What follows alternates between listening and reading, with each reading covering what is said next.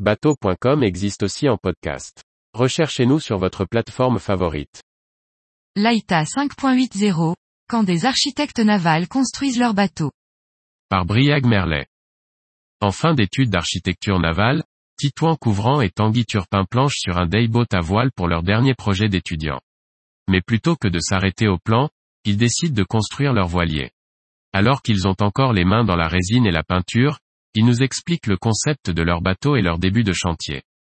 Élèves au DPEA d'architecture navale de Nantes, Titouan Couvrant et Tanguy Turpin habitent en colocation. Au fur et à mesure de leur année de formation, les deux amis mûrissent le projet de concevoir ensemble un bateau pour le construire. Le premier nous explique, on se disait que ce serait fun de faire un bateau de A à Z, de la conception jusqu'à naviguer ensemble dessus.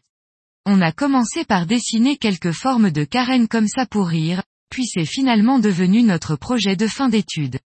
C'est intéressant de voir la différence entre Rhino, le logiciel de dessin 3D et l'atelier. Pour avancer, les jeunes architectes navals se donnent un cahier des charges simples, mais aux exigences professionnelles qui dépassent le classique constructeur amateur, comme le précise Titouan. Notre but était d'être économique, d'où le choix du contreplaqué époxy, ce qui contraint les formes. On a commencé à regarder les bateaux autour de 7 mètres, mais en regardant les calculs, le coût semblait élevé. Mais même si l'on était en constructeur amateur et que ce n'était pas obligatoire, on voulait respecter les normes ISO comme des professionnels. Comme c'était plus simple en moins de 6 mètres, on est arrivé au Laïta 5.80. Après quelques études de calculs hydrodynamiques autour des nombres de bouchins, le duo a imaginé un petit voilier transportable de 5,80 mètres de long pour 2,20 mètres de mètre beau. Avec un petit roof, le bateau, principalement dédié au dayboat, permet néanmoins d'abriter deux personnes pour une nuit ou deux dans un lit breton. Dériveur intégral, avec un tirant d'eau de 1,60 mètres, le Laita 5.80 affiche une surface de voilure de 23 mètres carrés. Avec un déplacement en charge de 830 kg pour 4 personnes, le plan de voilure devrait permettre d'afficher des performances raisonnables.